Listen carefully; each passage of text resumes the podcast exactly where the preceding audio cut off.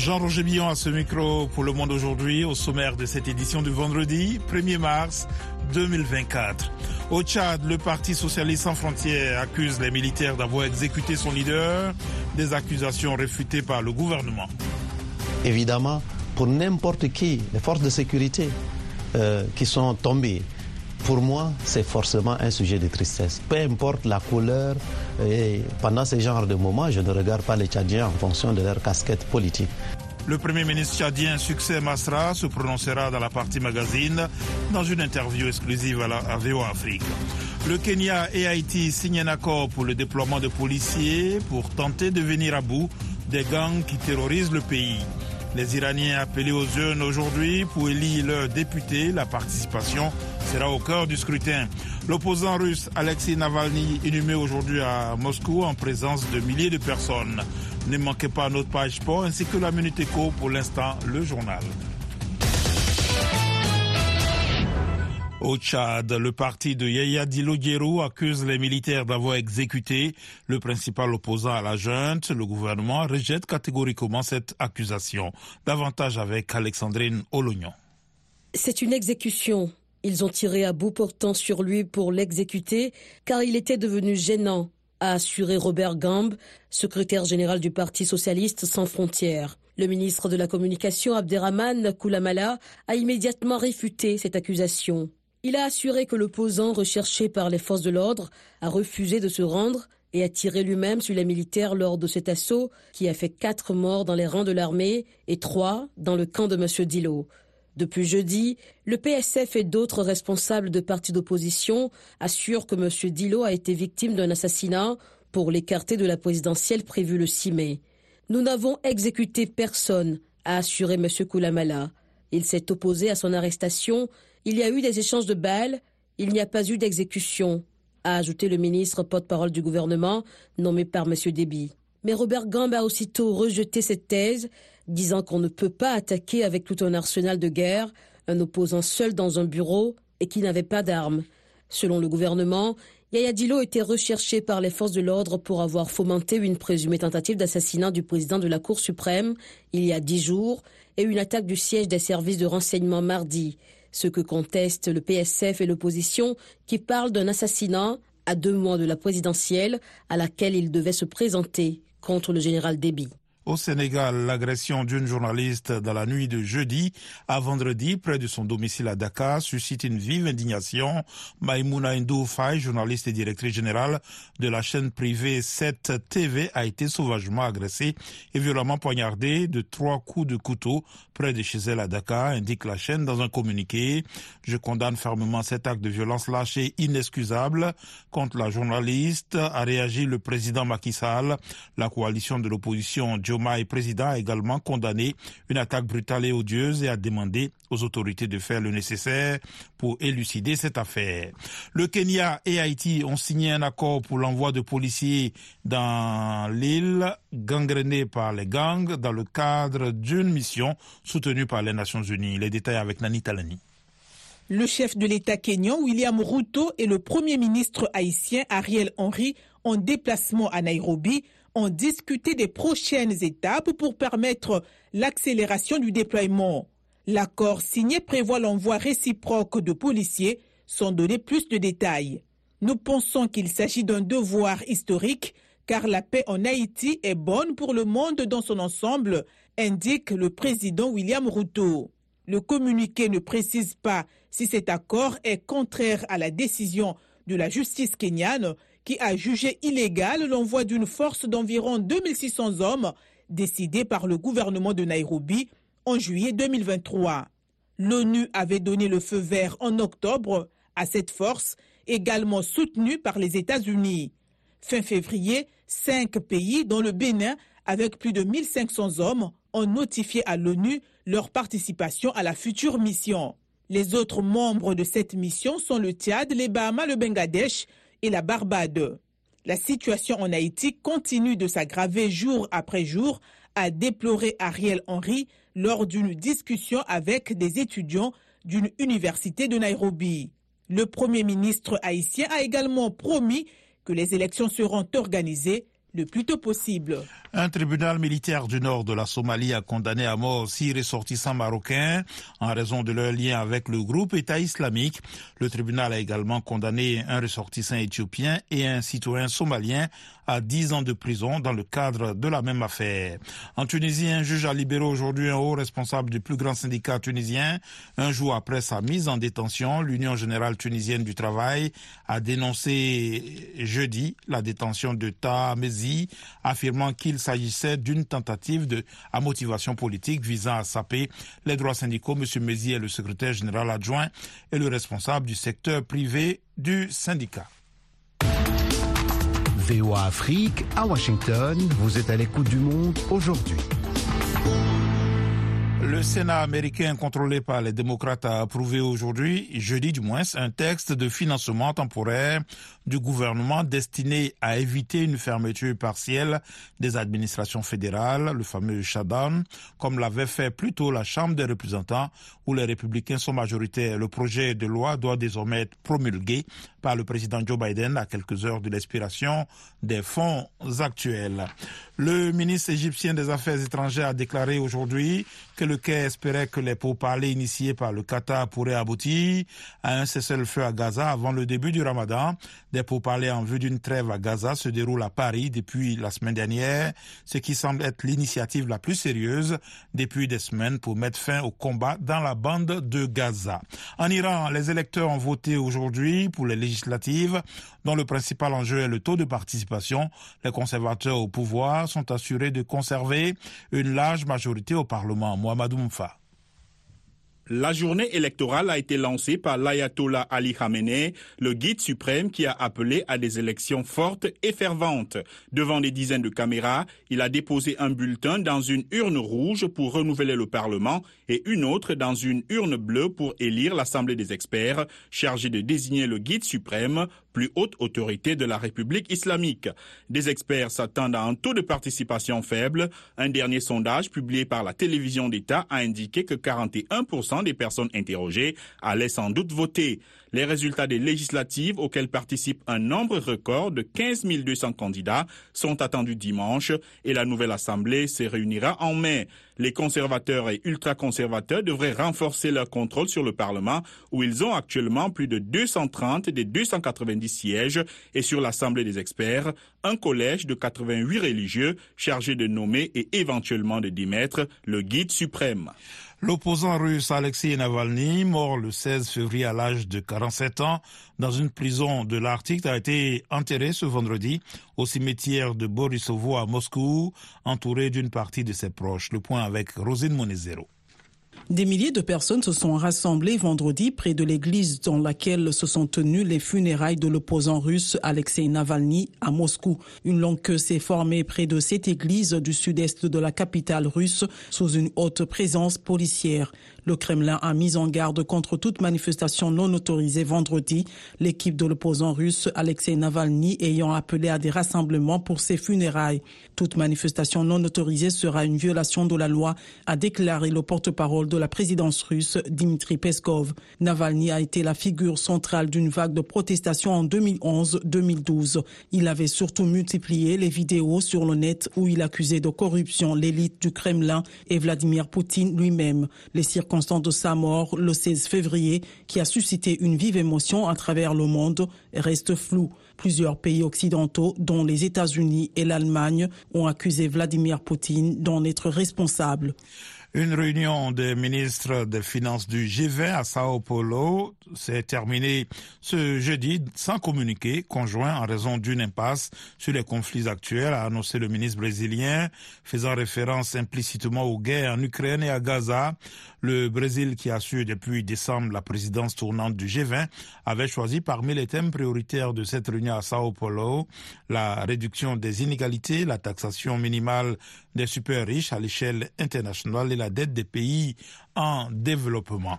Et puis, trois ans après le coup d'État qui a placé une junte militaire au pouvoir, la situation en Birmanie est un cauchemar sans fin pour la population, a déclaré ce vendredi le haut commissaire des Nations Unies aux droits humains. La junte écrase toute forme de dissidence avec une insupportable cruauté et dans une totale impunité a accusé Volker Turk, appelant le Conseil des droits humains de l'ONU à agir et les pays du monde à tenter de prévenir de nouvelles atrocités. Voilà pour le journal, vous suivez VO Afrique. À présent, la Minute Éco avec Nathalie Barge. Le gouvernement togolais a annoncé que des géants du transport maritime vont rallier le port sec de la plateforme industrielle d'Adetikopé, dont le Suisse MSC, le danois Maersk ou le japonais One. Fonctionnel depuis 2022, le terminal bénéficie d'une liaison directe avec le port de Lomé et les zones économiques du pays. La plateforme maritime a accueilli plus de 7000 conteneurs au cours de la première année d'activité. En Mauritanie, le gouvernement a accordé des permis de recherche à six sociétés pour les phosphates. Le mois dernier, le ministère des Mines a lancé la construction d'une usine de traitement dans le cadre du projet d'exploitation des mines Bofal-Lebeira. La première phase d'un an est consacrée à l'achat d'équipements et à l'évaluation du potentiel du gisement. MTN a conclu un nouvel accord de 5 ans avec Ericsson pour la modernisation du réseau de ses filiales au Nigeria et en Afrique du Sud afin d'accélérer le déploiement de la 5G dans le cadre de la stratégie Ambition 2025 en Afrique. La société a déjà testé la technologie sur d'autres marchés tels que la Côte d'Ivoire, l'Ouganda et la Zambie. Le groupe MTN a aussi manifesté son intérêt pour la 5G au Bénin et s'est engagé à investir 215 millions de dollars dans l'infrastructure numérique sur trois ans.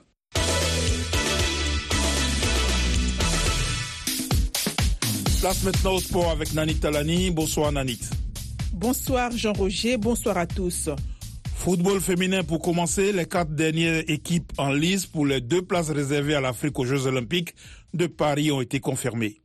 Le Maroc, le Nigeria, l'Afrique du Sud et la Zambie, qui ont représenté l'Afrique lors de la dernière Coupe du Monde féminine de la FIFA, sont aussi les quatre dernières équipes en lice pour une place à Paris plus tard cette année. Les Super Falcons ont assuré leur place au tour final après avoir battu le Cameroun 1-0 dans un match aller-retour. L'Afrique du Sud, championne d'Afrique en titre, a battu la Tanzanie. Le Maroc l'a emporté sur la Tunisie par 4-1. Pour le dernier tour de qualification, l'Afrique du Sud sera aux prises avec le Nigeria. Par contre, la Zambie va jouer contre le Maroc dans des matchs aller-retour entre le 1er et le 9 avril 2024. Le Portugais José Pesero, en fin de contrat, quitte son poste de sélectionneur du Nigeria, qu'il a conduit en finale de la dernière Coupe d'Afrique. C'est ce qu'a dit hier jeudi le coach de 63 ans sur son compte ex. Hier, nous avons terminé notre combat avec la Fédération nigériane de football, a-t-il écrit, évoquant également son staff. C'était un privilège de faire partie de cette famille, a ajouté José Pesero. Il a parlé donc de 22 mois de grandes implications, sacrifices, émotions et d'énormes enthousiasmes. L'ancien entraîneur du Sporting Portugal avait commencé par cinq défaites lors de ses sept premiers matchs des Super Eagles, mais a construit une équipe hein, brillante autour de Victor Osimhen, n'échouant qu'en finale de la Cannes contre la Côte d'Ivoire 2-1 le 11 février à Abidjan. Sous sa direction, le Nigeria a commencé par deux matchs nuls, sa campagne de qualification pour la Coupe du Monde 2026. Le président William Ruto a présidé aujourd'hui la cérémonie d'inauguration de la construction du stade sportif Talanta sur le terrain de Djamouri sur une Road pour la Cannes 2027. D'une capacité de 60 000 places, le stade est l'un des sites hôtes prévus pour la Coupe du Monde des Nations 2027. La construction du projet a été approuvée par le cabinet en octobre 2023 dans le cadre de l'engagement du Kenya à accueillir la 38e édition du tournoi continental de football.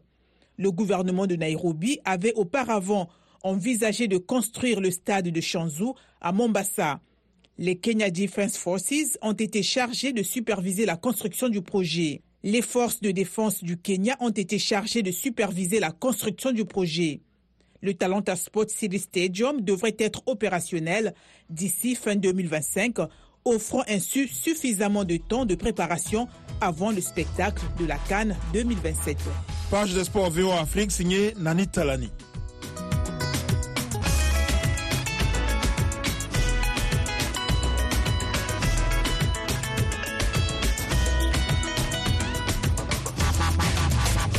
Le Monde aujourd'hui, VOA Afrique.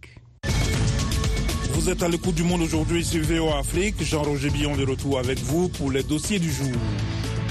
Il était le principal rival du général Mahamat Idriss Déby, chef de la junte au Tchad. Yaya Dilo a été tué mercredi dans l'assaut par l'armée du quartier général de son parti à N'Djamena. L'opposition dénonce un assassinat pour l'évincé de la présidentielle prévue dans deux mois. Succès Masra, ancien opposant, récemment nommé Premier ministre, se dit attristé par les derniers événements dans son pays qui, ajoute-t-il, a vécu trop de violence. En visite aux États-Unis, le chef du gouvernement tchadien a accordé hier un entretien exclusif à Alexandrine Olognon, ici au siège de la Voix de l'Amérique à Washington. Nous écoutons Succès Masra. Mes condoléances. Mes condoléances, non pas seulement à sa famille, mais mes condoléances aux familles de toutes les victimes, de tous les côtés. Dans cette affaire, il y a des militaires qui sont morts, il y a des civils qui sont morts. Je ne sais pas distinguer entre le sang d'un militaire tchadien ou d'un civil tchadien. Et donc, euh, condoléances à tous ceux-là, parce que leur sang, c'est le sang des Tchadiens qui coule encore. Notre pays a vécu trop de violence. C'est d'ailleurs pourquoi nous avons choisi, nous, de nous engager sur un chemin de réconciliation. Yaya Dilo était accusé euh, d'avoir mené dans la nuit de mardi à mercredi une attaque contre euh, les locaux des services de renseignement. Est-ce que vous pouvez nous éclairer sur les circonstances de cet événement, de cette mort? L'enquête est toujours en cours. Le procureur a annoncé euh, les gens qui, ont perdu leur vie. Euh, c'est plusieurs personnes et il y a une enquête qui a été ouverte.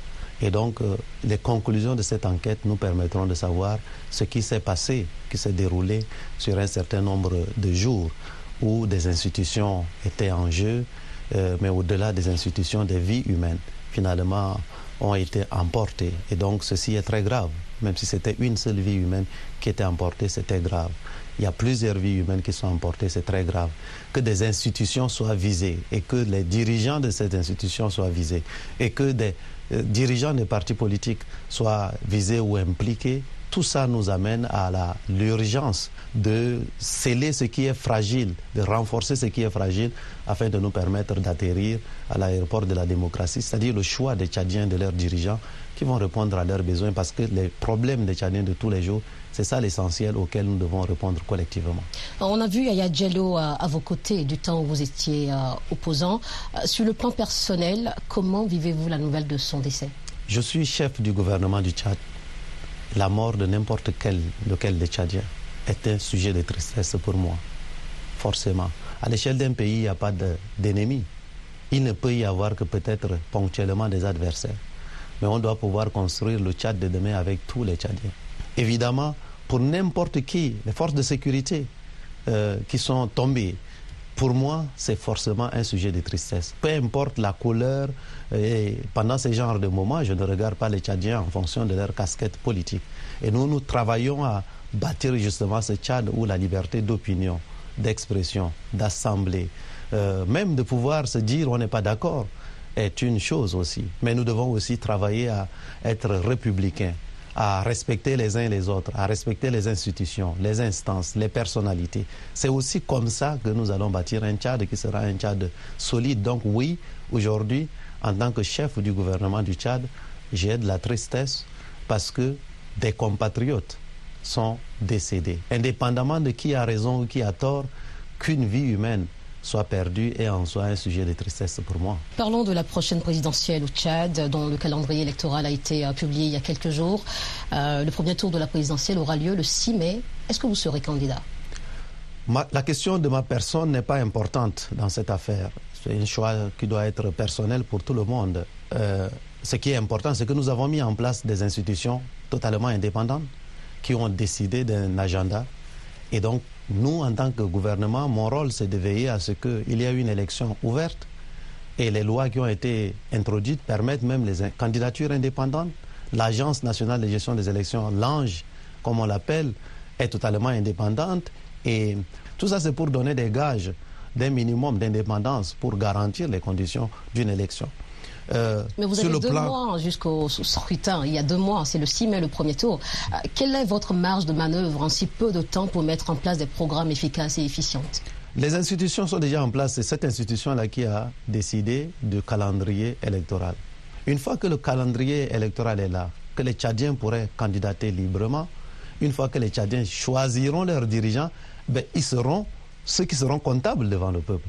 Et donc, euh, j'espère que les Tchadiens ont là l'occasion d'organiser la toute première alternance démocratique de l'histoire de notre pays. Ils ont aussi là l'occasion de choisir des dirigeants serviteurs qui vont répondre à leurs problèmes. Et donc, euh, mon rôle en tant que chef de gouvernement, c'est de m'assurer que les élections se tiennent cette année et que cela nous permette donc de finir une transition, parce qu'une transition qui ne prend pas fin n'est plus une transition et ça peut occasionner d'autres problèmes plus graves.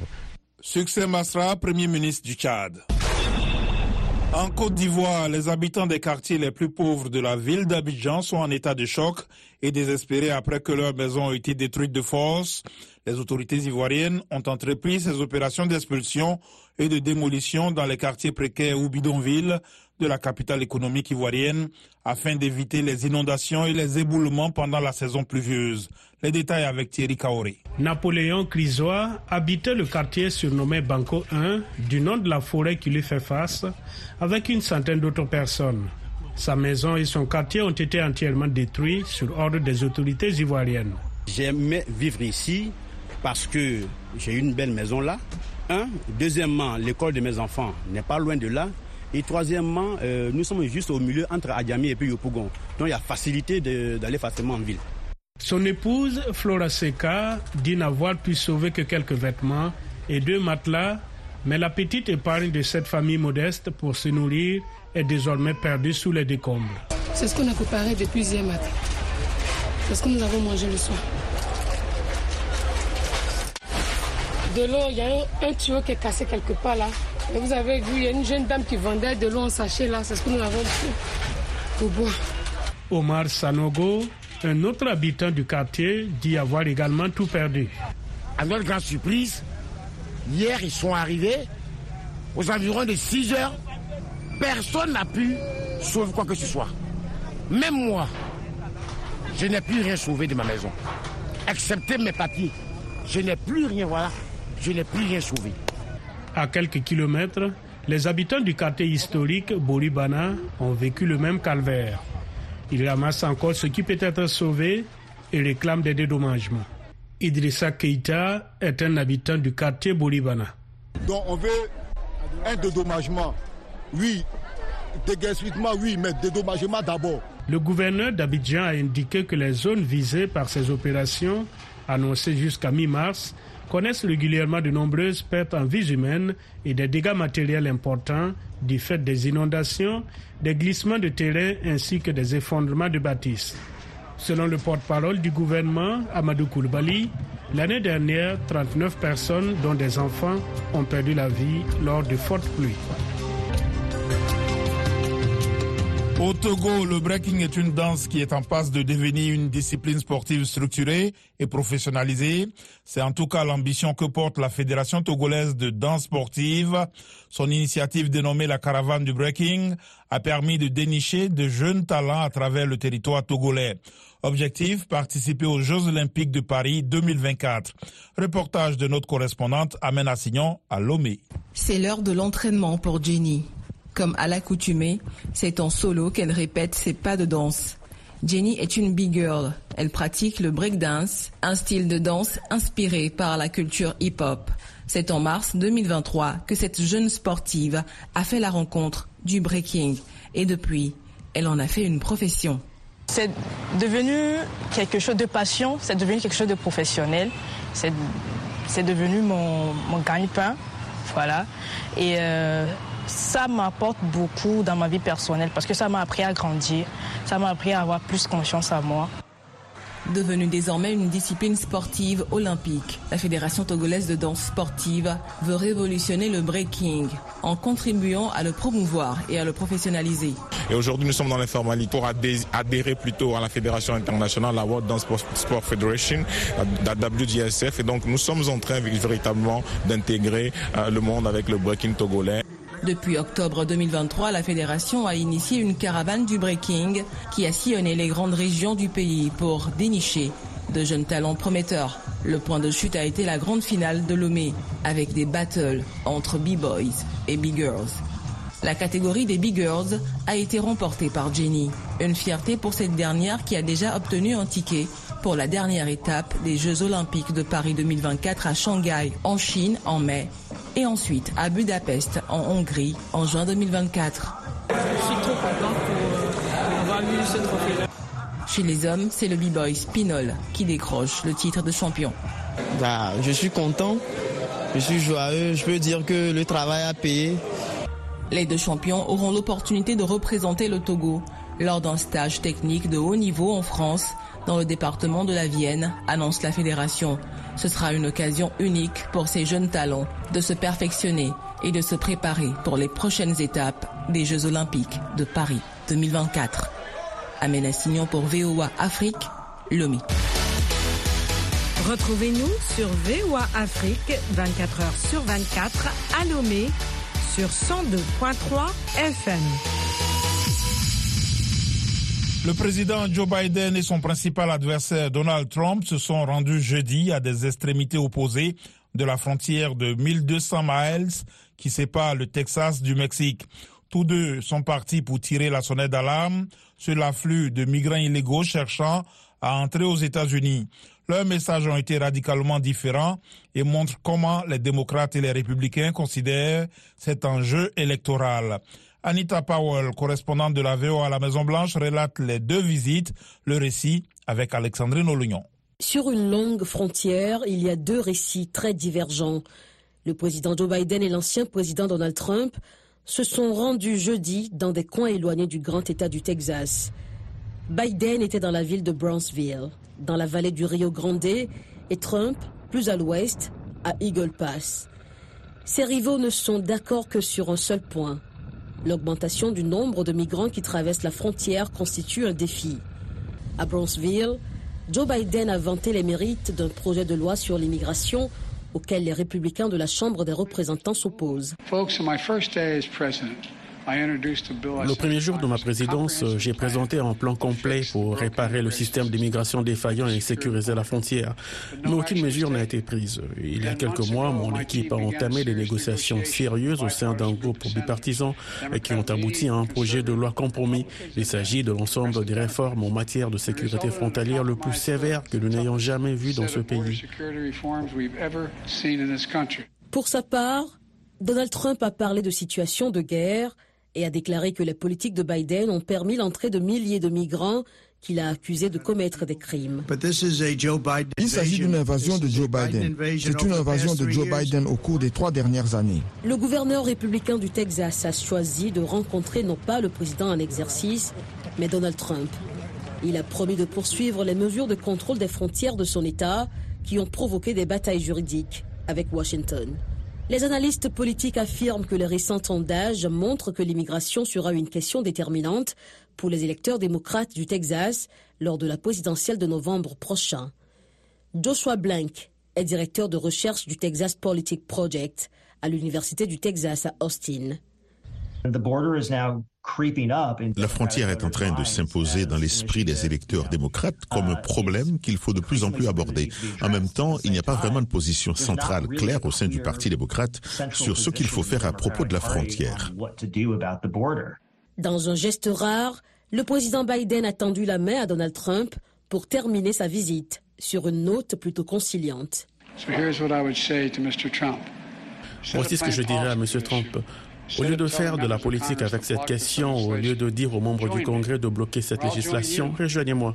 Ou je vous rejoindrai et dites au Congrès d'adopter ce projet de loi bipartisan sur la sécurité des frontières. Nous pouvons le faire ensemble. Mais le compromis n'est pas connu dans la rhétorique de l'ancien président Donald Trump. Pour moi, ils ont l'air de guerriers. Il se passe quelque chose. C'est grave. Aujourd'hui, les États-Unis sont envahis par le crime migratoire de Biden. C'est une nouvelle forme de violation vicieuse de notre pays. C'est le crime des migrants. Selon Joshua Blank, la notion de criminalité des migrants évoquée par Trump n'a aucun fondement, car des études universitaires réputées montrent que même les immigrés sans papier commettent des crimes à un taux inférieur à celui des citoyens américains. Le Monde aujourd'hui, c'est la fin de cette édition. Merci de l'avoir suivi. Jean-Roger Billon à ce micro, à la mise en onde Joselle Morissin. Un grand merci à la rédaction et à toute l'équipe de production. Rendez-vous sur notre site internet voafrique.com et nos pages Facebook, YouTube, la plateforme X et Instagram pour un suivi de l'actualité 24 heures sur 24. Je vous souhaite une excellente soirée à l'écoute de nos programmes.